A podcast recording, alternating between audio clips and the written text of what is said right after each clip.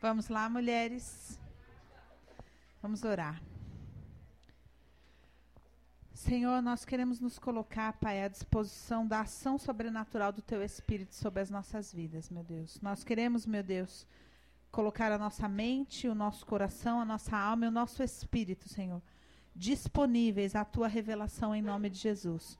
Meu Deus, que a Tua palavra, Senhor, tenha total poder, total liberdade, total acesso, Senhor a nossa vida, Pai, ao nosso espírito, à nossa mente, Pai. De forma, meu Deus, que nós venhamos a sair daqui realmente transformadas por Ti, Pai. Que a Tua palavra, Senhor, possa operar em nós, Senhor, em nome de Jesus. Que não apenas, Senhor, venha nos esclarecer, Pai, venha mudar a nossa maneira de ver as coisas, mas que, sobretudo, ela venha nos transformar, Pai. Porque o Senhor delegou a Tua palavra este poder, Pai. O Senhor nos garante que a tua palavra é viva e eficaz, Senhor, e que ela opera no mais profundo do nosso ser. E nós, Senhor, queremos viver isso, Pai. Nós queremos que a tua palavra, Senhor, opere na divisão da alma e do espírito, que a tua palavra traga discernimento daquilo que é certo e daquilo que é errado, que a tua palavra abra o horizonte da nossa compreensão, que a tua palavra largue as estacas do nosso entendimento em nome de Jesus, que a tua palavra venha revelar, Senhor, o teu reino para nós, que a tua palavra, Senhor, venha tornar meu Deus, possível, Senhor, o sobrenatural, Pai. Em nome de Jesus, usa da tua palavra, Senhor, para operar nas nossas vidas, Pai. Em nome de Jesus, Senhor. Amém.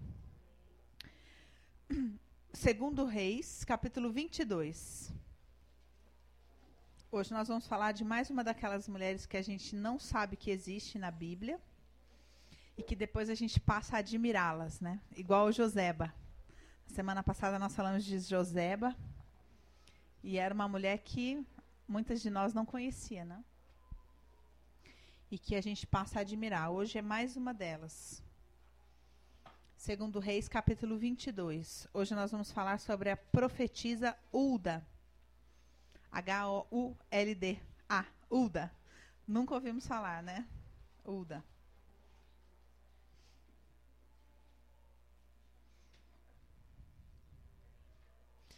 Segundo Reis, capítulo 22. Versículo 14.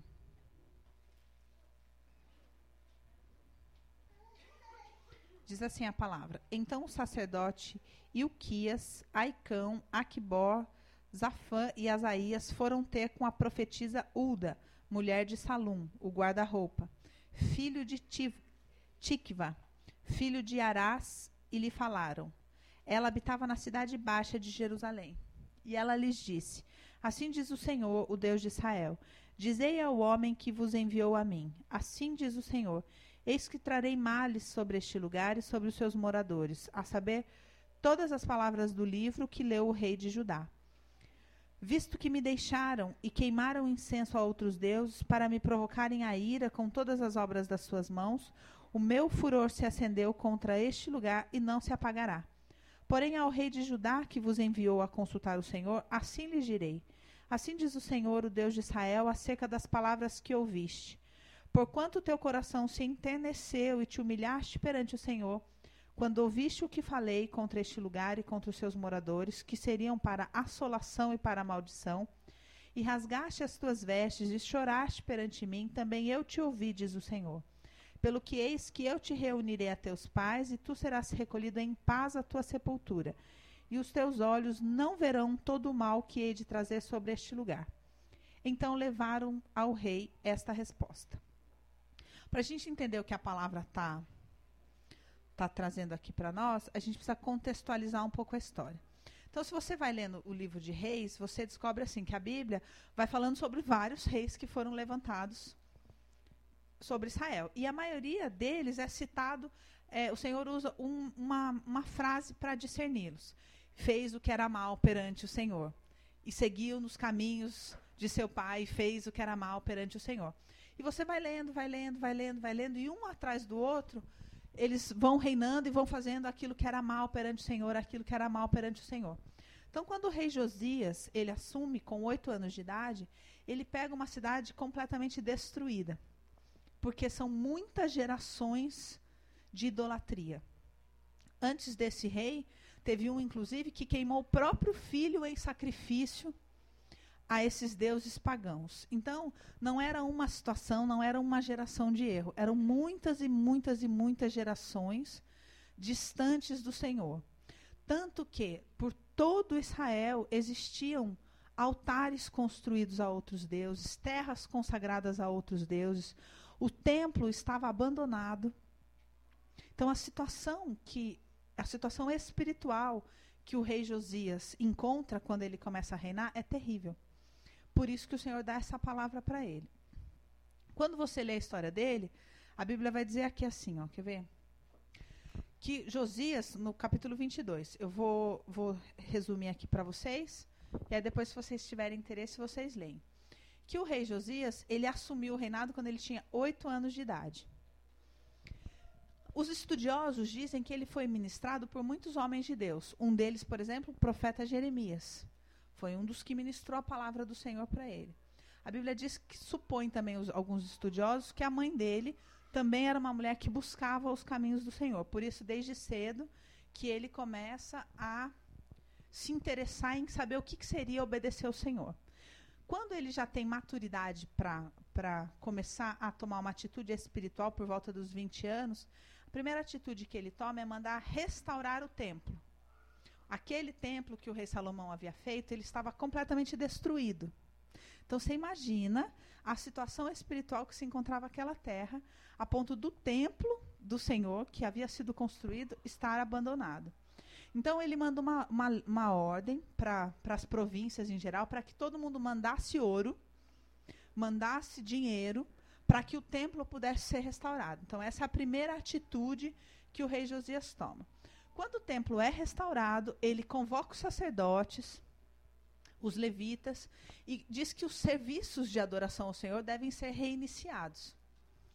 Quando eles fazem isso e começam a mexer nos utensílios do templo para que aquele serviço de adoração pudesse voltar a acontecer, eles encontram o livro da lei. Então imagina quão abandonado estava o relacionamento daquele povo com o Senhor. E o rei Josias se dispôs a fazer tudo aquilo sem ter conhecimento daquilo que dizia o livro da lei.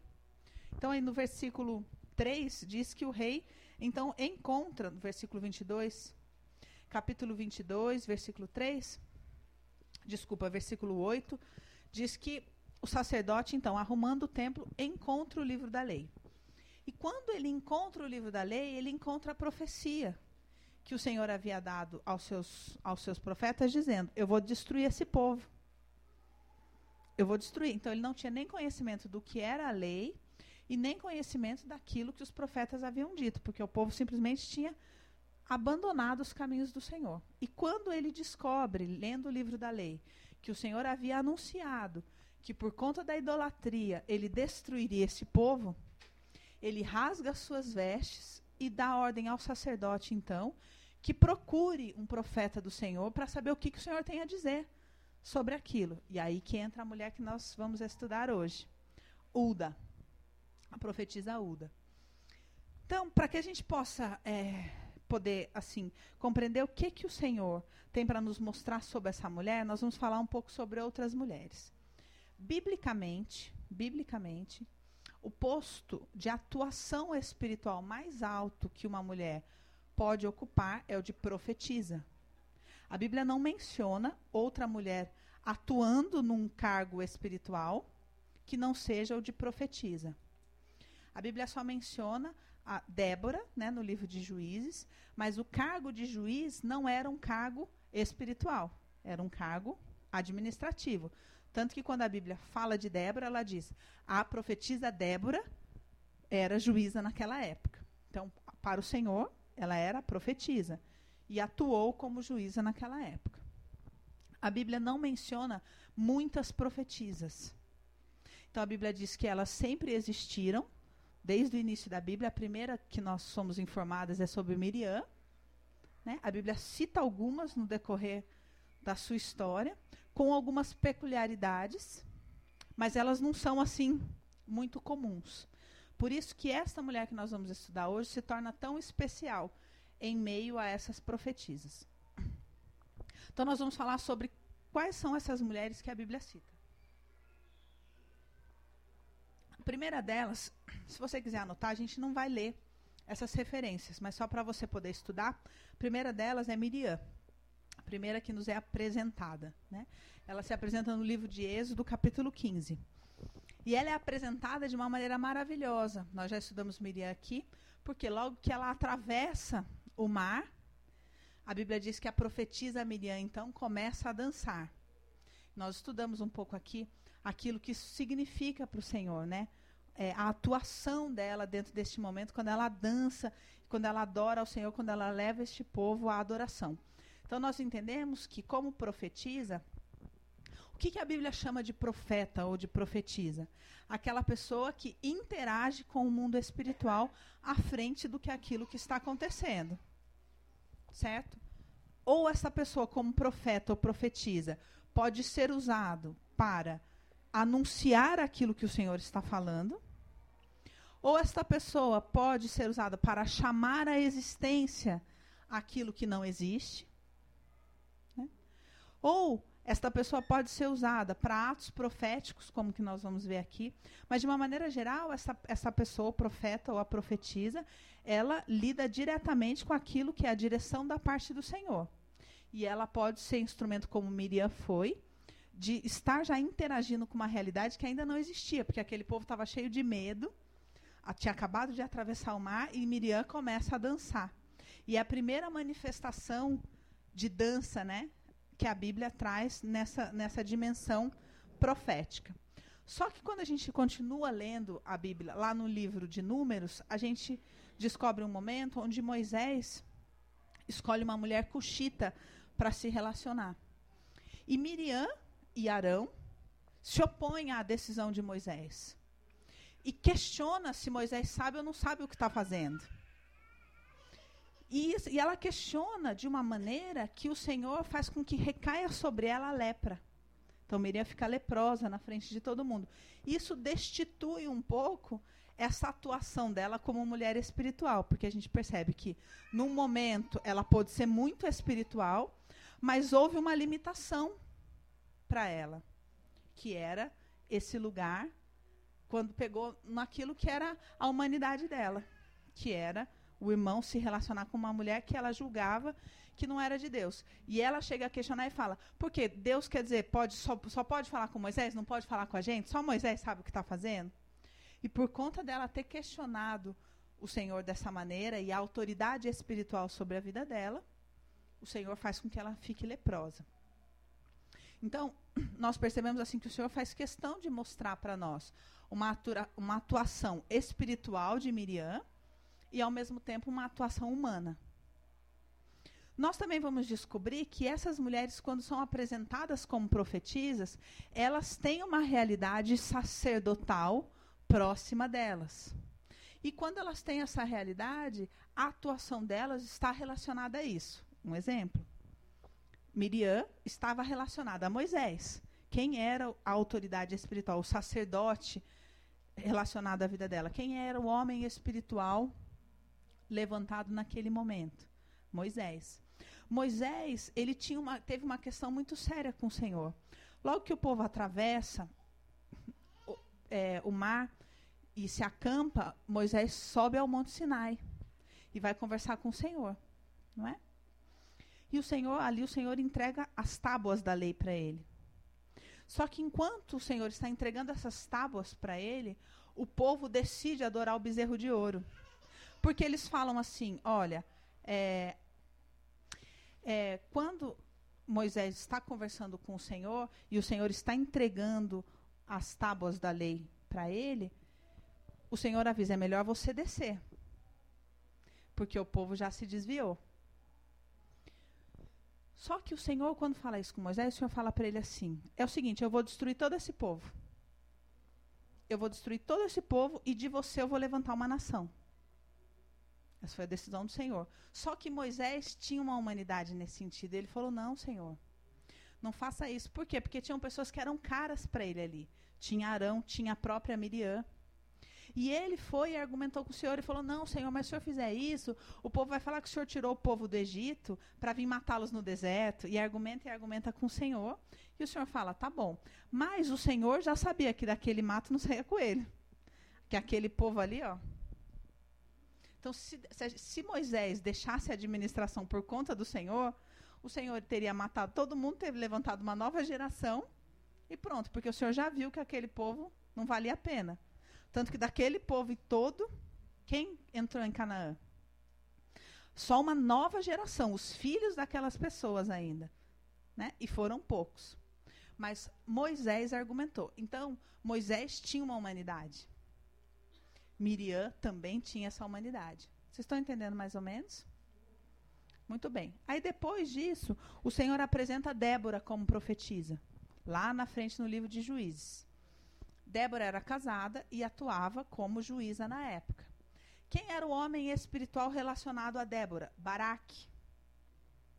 Certo? E Baraque, Débora é usada para o Senhor para falar, vai, como profetiza, ela chega para esse homem espiritual que era um, homem covarde, e fala: Vai, que o Senhor vai te dar vitória.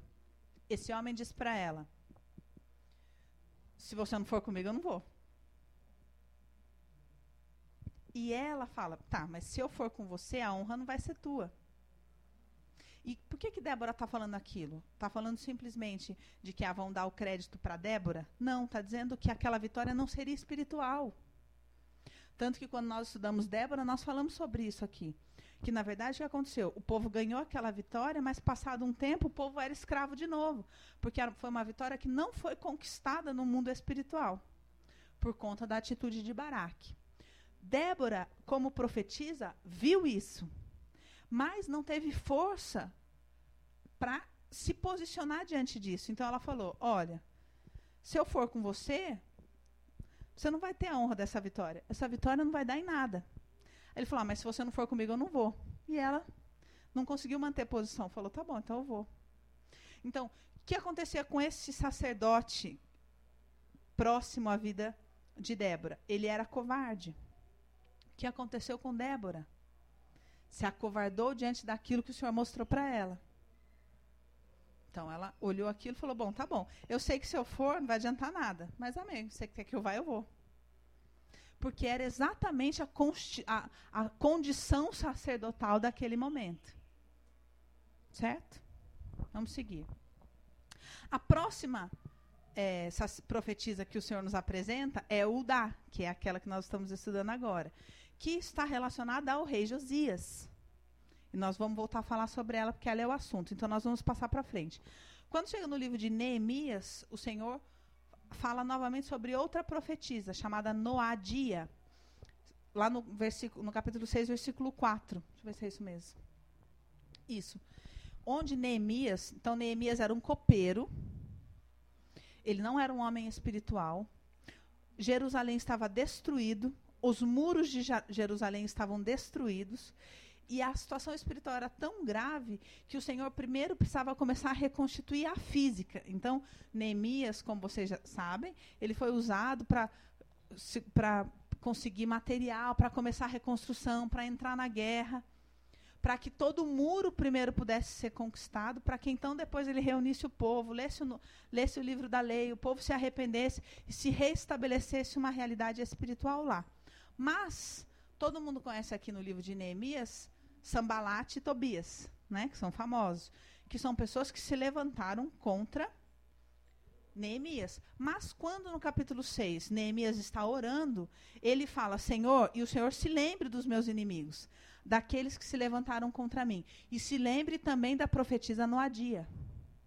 Então o que, que a Bíblia está nos dizendo? Que por mais que houvesse toda aquela destruição, ainda existia o povo que se dizia espiritual na época. E este povo uma delas, a profetisa Noadia, se levantou contra Neemias, dizendo que não era de Deus aquilo que ele estava fazendo. Ó, que lugar difícil, perigoso é esse lugar dos supostos profetas. Porque essa mulher estava certa daquilo que ela está fazendo, se levantou contra Neemias, e, a, e Neemias diz: Senhor, o senhor se lembra da profetisa Noadia que se levantou para me atemorizar? Ou seja, para dizer que Deus não era comigo, que isso aqui não ia prosperar. Depois a Bíblia fala de outras duas profetas em situações bem diferentes. A primeira delas no Novo Testamento é Ana, que é aquela senhora que a Bíblia apresenta quando Jesus é levado ao templo para ser apresentado, Então tem Simeão, lembra que a Bíblia diz que tem Simeão, quando Jesus, quando José e Maria chegam para apresentar Jesus no templo, Simeão diz: "Nossos meus olhos viram o Salvador". E logo em seguida a Bíblia fala sobre Ana. Estava também lá a profetisa Ana, que era viúva e que ficava no templo de dia e de noite orando e jejuando. Então é uma mulher que é apresentada é, para nós debaixo desse sacerdócio de Jesus, porque o assunto dele ali era Jesus, né? O homem espiritual ali, o, o, o, que estava acontecendo ali era que o Senhor Jesus tinha sido apresentado e que uma nova era tinha começado dentro daquela, daquele contexto, tanto que ela sai anunciando que o Salvador já existe, que o Salvador estava ali, e essa mulher estava com a sua vida completamente consagrada, porque ela passava dia e noite no templo orando e jejuando. E ela tinha 84 anos. E depois, por último, a Bíblia cita no livro de Atos que quando Paulo se converte, ele é levado à casa do evangelista Filipe, no livro de Atos, no capítulo 21. E esse evangelista Filipe é uma pessoa que interage como profeta, ele era evangelista, mas nós entendemos que ele também é profeta, porque ele chega em Paulo, Paulo está parado assim, ele arranca o cinto, isso está no capítulo 21 de Atos, depois se você quiser ler, ele arranca o cinto dele e ele vai lá, amarra os pés e as mãos de, de Paulo e diz: Assim te diz o Espírito Santo. Assim como eu faço com esse cinto, farão a ti quando chegar de Jerusalém. E os discípulos ficam enlouquecidos, falam: Não, então você não vai, não sei o quê. Ele fala, aí Paulo fala: Mas eu não, não só estou pronto para ser preso, como estou pronto para morrer pelo Evangelho. E aí eles veem que não tem como persuadir Paulo e deixam Paulo ir. Só que a Bíblia diz que quando Paulo chega na casa de Filipe, Filipe tinha quatro filhas, donzelas profetisas. Então o que, que nós entendemos? A Bíblia só cita isso. Mas nós entendemos que essas meninas estavam sendo preparadas pelo seu pai Filipe, dentro dessa dimensão de atuação profética que Filipe fez, de ir lá amarrar Paulo, né? É, não só falou assim te diz o Senhor, mas ele foi lá e fez um ato para simbolizar aquilo que estava acontecendo. Então você vê aqui que. Por que, que eu fiz questão de falar o nome de todas essas mulheres para você? Para você ver que a Bíblia cita muito poucas profetisas. Porque isso aqui é o que a Bíblia inteira fala. A Bíblia não menciona a existência de outras profetisas. E elas têm alguns pontos em comuns. A primeira é que elas geralmente interagem debaixo dessa realidade desse sacerdócio. Elas não interagem, elas não são autônomas da realidade espiritual que estava acontecendo ali. Por exemplo, no caso de Noadia, Neemias não era um homem espiritual. Ele era um copeiro que amava ao Senhor. Ele não foi ungido, ele não foi levantado para nada. E aquele povo estava completamente distante do Senhor. Neemias não era um profeta, Neemias não era um sacerdote, Neemias não havia sido ungido pelo Senhor para fazer algo. E isso demonstra que naquela época não existia a menor realidade espiritual. Tanto essa mulher que se dizia profetiza, profetizava coisas que não eram do Senhor.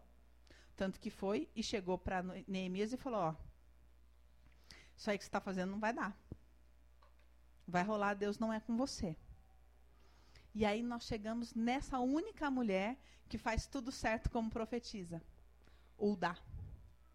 Por que, que eu digo faz tudo certo? Porque nós temos Ana também que estava no templo. Só que Ana tinha 84 anos, já estava viúva, estava no fim da sua vida, e por conta disso, ela passava dia e noite dentro do templo só orando e jejuando, que também não é o ideal aqui para nenhuma de nós, pelo menos por enquanto, né?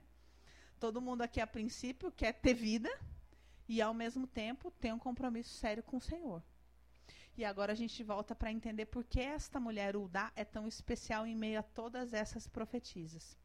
A Bíblia diz que ela era casada, e o Flávio Joséfo, que é um pesquisador, diz que o seu marido era muito rico. Então é o seguinte, esta mulher, ela vivia na casa dela, o templo não existia na época, não existia prática religiosa, não existia templo, eles o templo estava lá esquecido. Havia uma corrupção absurda, muito parecida com algumas coisas que nós vemos no dias de hoje. Porque quando você lê a história do rei Josias, a Bíblia diz que ele teve um problema muito sério com os sacerdotes e levitas em geral, tanto do templo em Jerusalém quanto da, da circunvizinhança. Por quê? Porque os sacerdotes não queriam que eles fossem. É, eles não queriam que seus privilégios fossem cortados.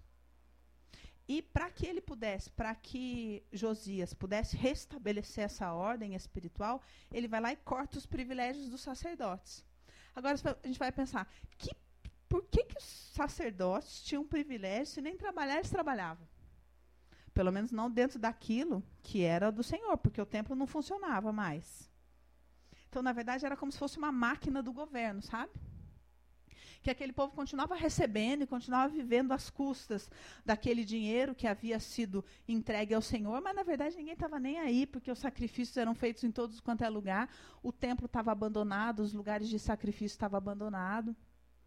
Tanto que, para que o rei Josias pudesse restabelecer o sacrifício, ele pega das posses dele próprio, acho que mais de 3 mil carneiros, para distribuir para que o povo pudesse ofertar.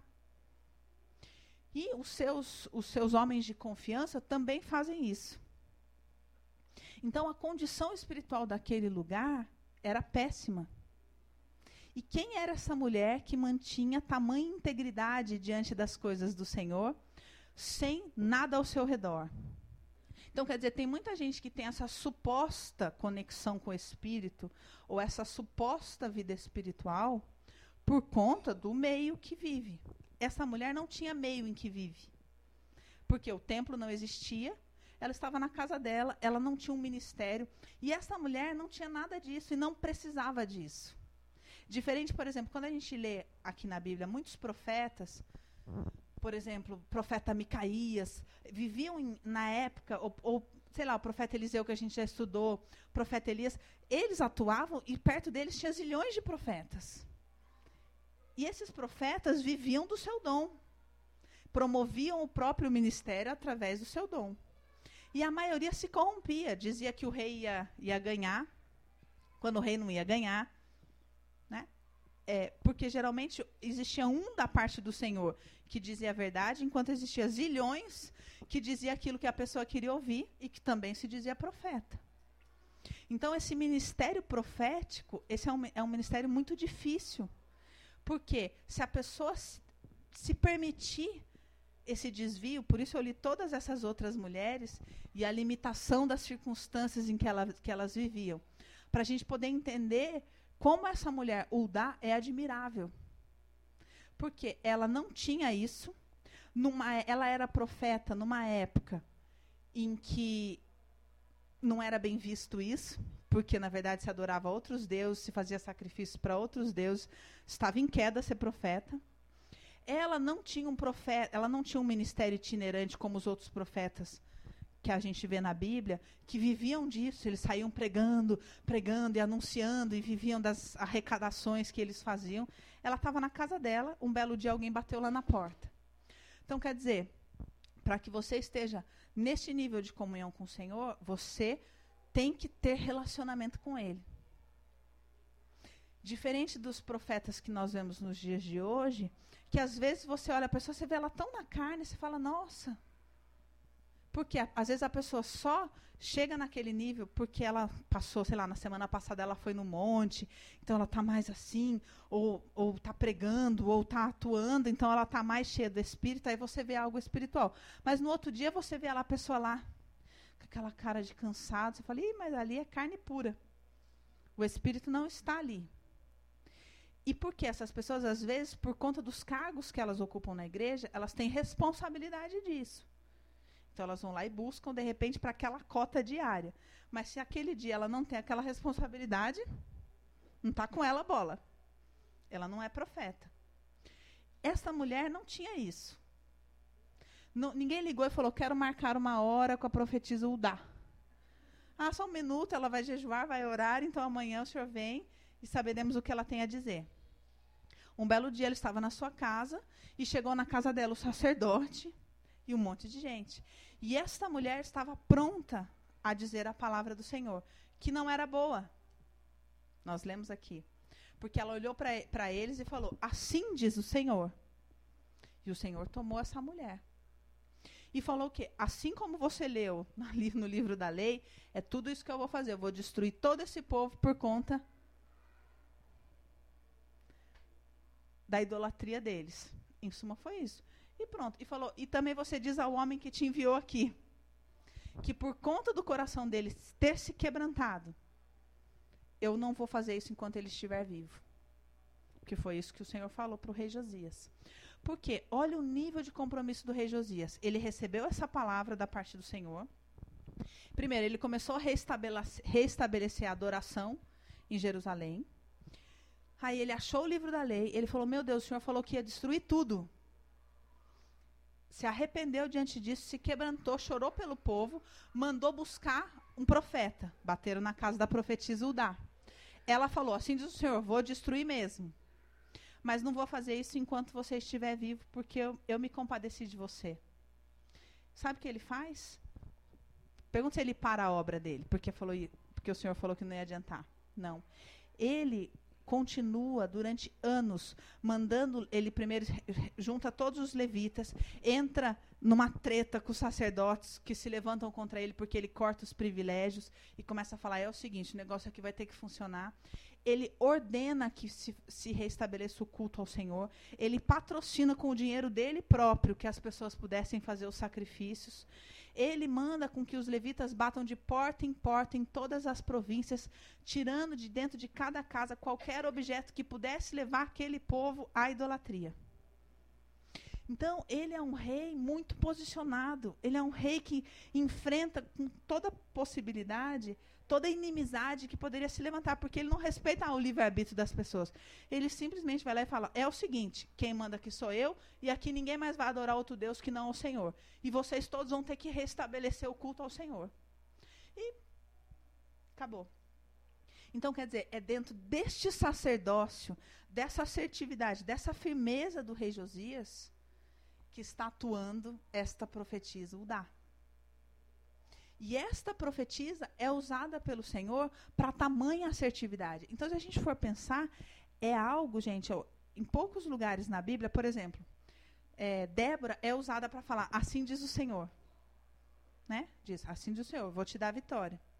Só que quando Baraque questiona ela e fala, ah, não, mas se você não for, eu não vou, ela não consegue bancar aquilo que o Senhor falou. E ela vai junto. Então, essa, essa, essa esse posicionamento espiritual dela vai até a página 3. Porque ela está conformada com aquela situação. Essa mulher tinha que ter um nível de intimidade com o Senhor, porque bateram lá na porta, ela revelou tintim por tintim do que tinha acontecido. Porque ninguém explicou nada. Ela falou: Assim diz o Senhor, eu farei exatamente como aquilo que vocês leram nesse livro. E ela não sabia que havia sido o rei que tinha mandado aquele povo na casa dela. Mas ela fala: e para o rei você fala o seguinte: ó. E ela revela algo da parte do Senhor que não é muito cabível, porque o Senhor diz que vai fazer, mas ao mesmo tempo diz que por conta de um homem e do posicionamento dele, vai retardar isso. Então não existe corrupção nenhuma nesta mulher. Nenhuma ela simplesmente não tem interesse nenhum naquilo, ela diz exatamente aquilo que o Senhor manda dizer, ela não está preocupada em agradar, não está preocupada se a palavra é bem vista ou não, não está preocupada se é cabível aquilo. Que é muito semelhante ao posicionamento do próprio rei Josias. Porque diante daquilo que o Senhor falou, o Senhor falou: esse povo aí não tem jeito, eu vou destruir mesmo. Ainda assim, ele insiste em fazer o povo adorar o Senhor. Ele poderia, depois, diante dessa palavra, falar: bom, então, se Deus vai matar esse povo mesmo, tá bom, é. Fazer o quê? Né? Por exemplo, quando a gente é, estudou Naamã, Naamã era um homem corrupto. Naamã chegou aqui, chegou para. Como que é o nome do profeta? Eliseu.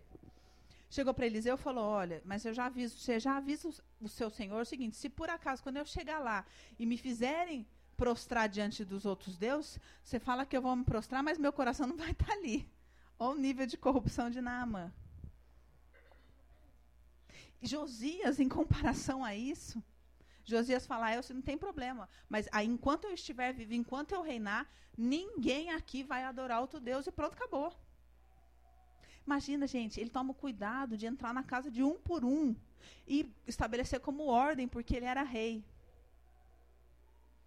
Que todo objeto que pudesse levar aquele povo à idolatria tinha que ser removido. Então, olha o nível de posicionamento deste homem como rei diante do Senhor, a ponto do Senhor retardar o juízo dele sobre uma nação inteira, de gerações e gerações e gerações atrás dele. Então, o que, que o Senhor quer falar conosco aqui? Que isso, que é, este nível de posicionamento é algo que nós podemos escolher. A questão é se a gente vai escolher ou não, né? o nosso nível de corrupção, o quanto nós podemos nos comprometer com quem realmente é Deus, independente de já ter se visto algo semelhante ou não. Por exemplo, não existe outra referência na Bíblia de Deus usar alguém como usou essa profetisa para falar, ó, eu vou fazer, mas enquanto você estiver vivo eu não vou fazer. Ela estava fazendo algo que não tinha base bíblica, sabe? Ela não podia dizer, olha, assim como eu fiz com Moisés, farei com você.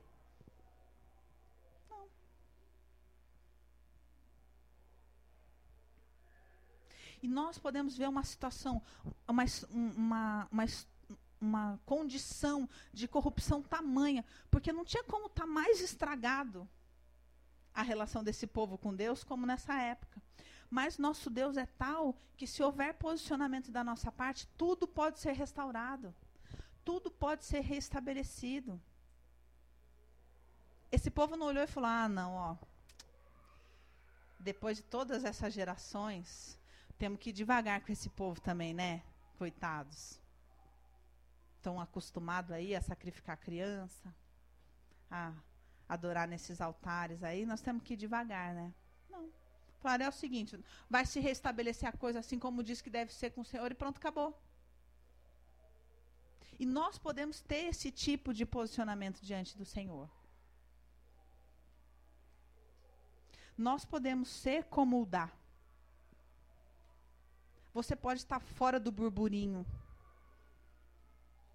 É, a, o seu relacionamento com Deus e a sua interação com o mundo espiritual pode não ter relação nenhuma com a promoção do seu ministério. E você pode ter um nível de conexão com o Senhor a ponto de ser usado nessa situação. Porque não é muito curioso, gente, o Senhor vem falando aqui conosco da relação da mulher com o mundo espiritual. Né? Na semana passada nós falamos muito sobre como uma mulher pode gerar uma realidade que não existe e interagir com uma realidade que não existe muito à frente que, do que ela vem existir.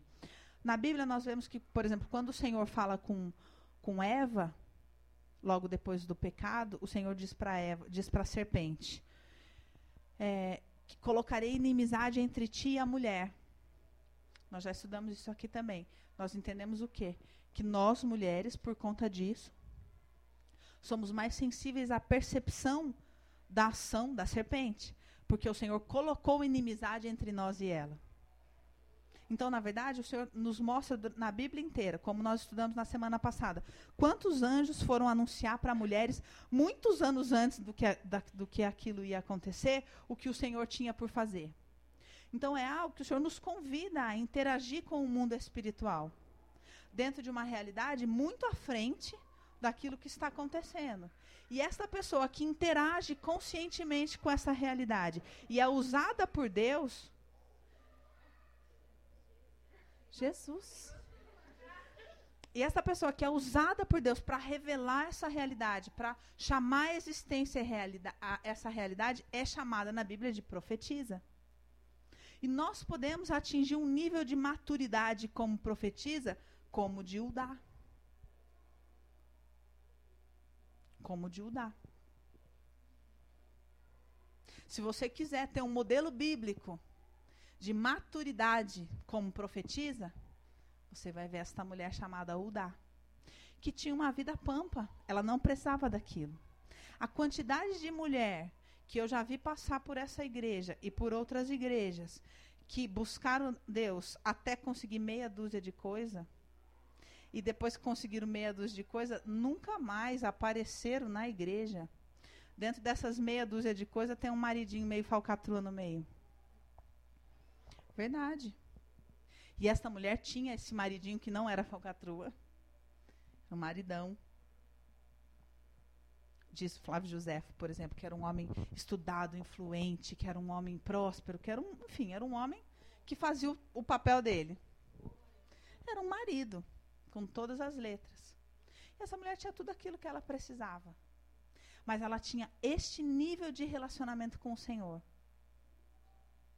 Quem a Bíblia fala que tem um relacionamento semelhante com o Senhor? Ana, mas ela tinha 84 anos, era viúva e não tinha mais o que fazer, ficava dentro do templo dia e noite. É verdade, é a Bíblia que fala isso. Que ela ficava dia e noite dentro do templo orando e jejuando. E o Dá podia falar, ixi, deixa para depois isso daí, né? Não preciso de nada. A gente busca Deus mais intensamente quando está precisando de alguma coisa, né? Fora isso. Então essa mulher tinha um nível de relacionamento com o Senhor muito muito centrado, muito intenso, muito verdadeiro. Porque imagina, nessa condição espiritual que se encontrava, o Senhor foi escolher quem para trazer uma palavra profética, quem estava apto como profeta para falar com aquele rei Josias. Uma mulher. Você acha que não tinha outros profetas? Lógico que tinha. Mas o Senhor falou: não, nesta situação aqui, ó, tem que ser algo muito à frente, porque é algo novo que eu vou revelar aqui. É algo incomum que eu vou revelar aqui. É algo que há muitas gerações não acontece. Quem que eu vou usar? Uma mulher. É o único caso na Bíblia que um rei consulta uma profetisa.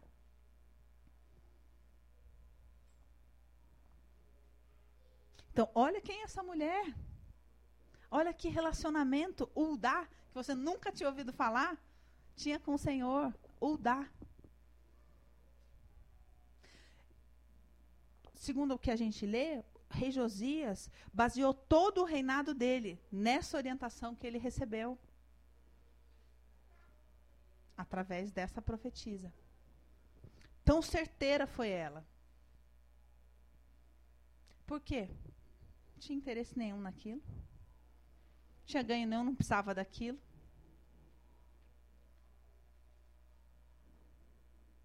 E nós podemos viver isso com o Senhor.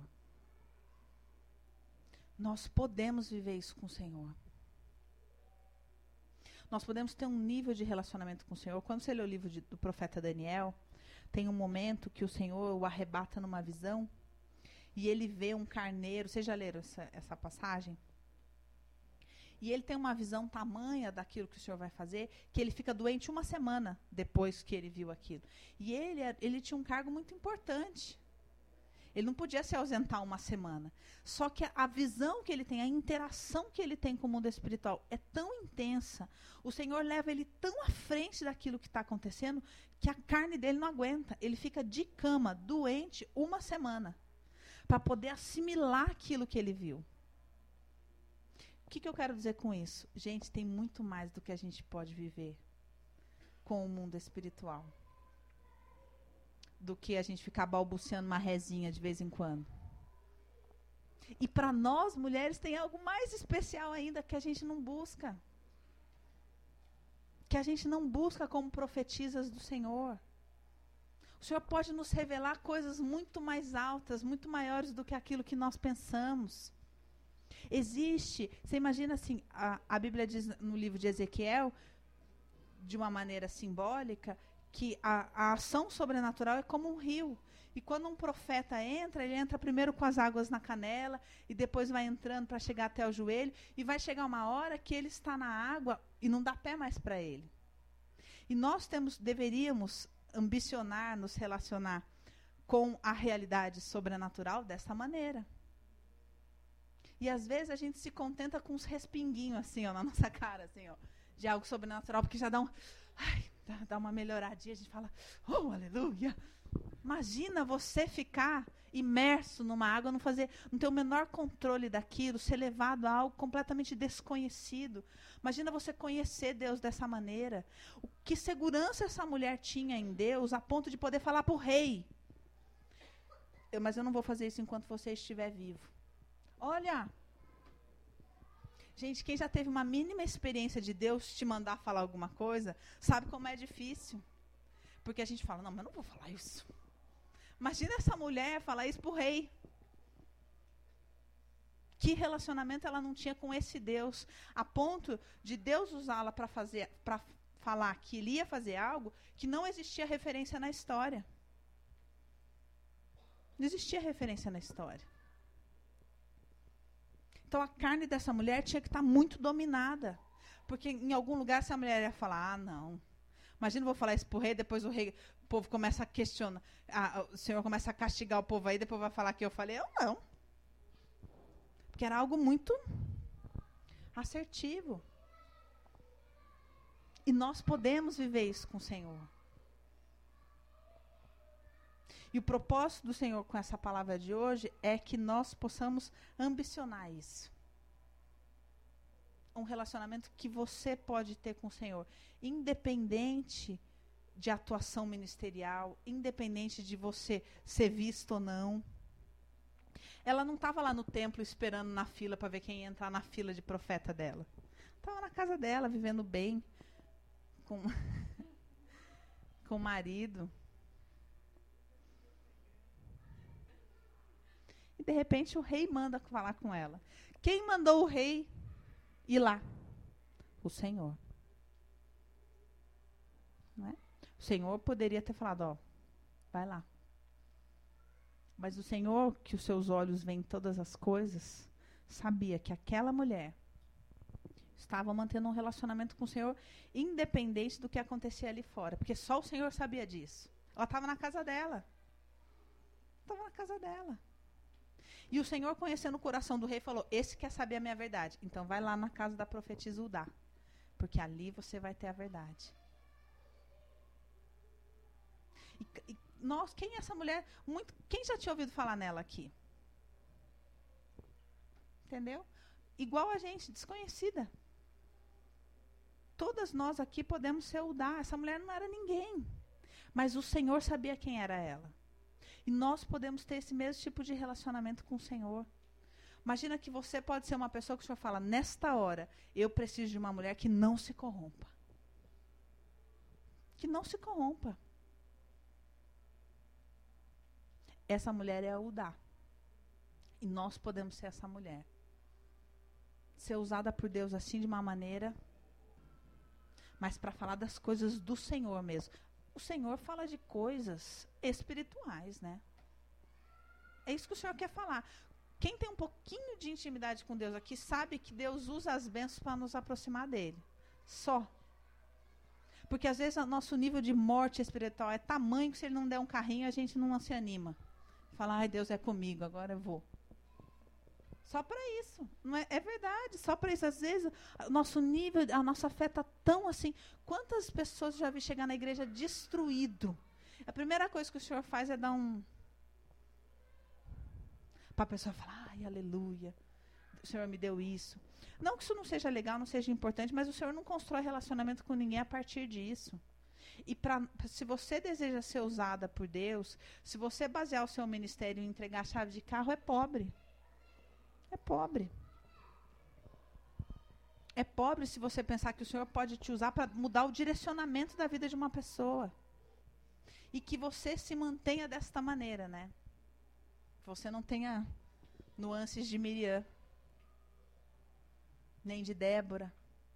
Eu vou até aqui e que você também possa avaliar isso dessa maneira como o senhor nos mostrou aqui, que curiosamente a atuação dessas mulheres estava relacionada ao sacerdócio que estava próximo delas.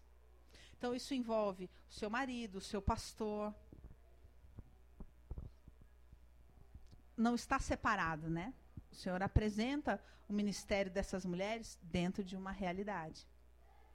A única que Ana, que está desprovida disso, está no templo, dia e noite. Do contrário, a Bíblia diz que constituiu, que o Senhor constituiu o homem por cabeça da mulher. Então essa é uma realidade. Essa é uma realidade, como Débora. O homem levantado pelo Senhor era Baraque.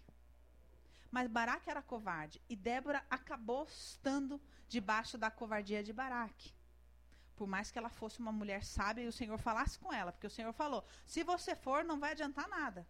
Mas ela foi, porque Baraque era covarde.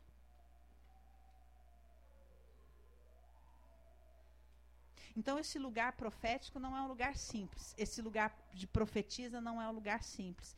Esse lugar de ser instrumento de Deus não é um lugar simples. Mas é um lugar onde nós podemos encontrar, ocupar esse lugar incorruptível. Vai da gente querer ou não. Porque usar, o Senhor pode usar até uma mula. Agora, o que o Senhor quer falar com você? Ele tem um lugar para você de relacionamento com Ele. Basta você querer. O Senhor pode nos levar neste lugar de precisão cirúrgica que o Dá vivia.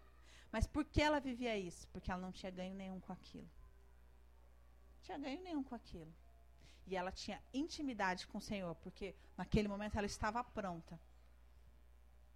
E ela sabia o Deus que estava usando ela, porque ela falou sobre algo que não tinha precedentes.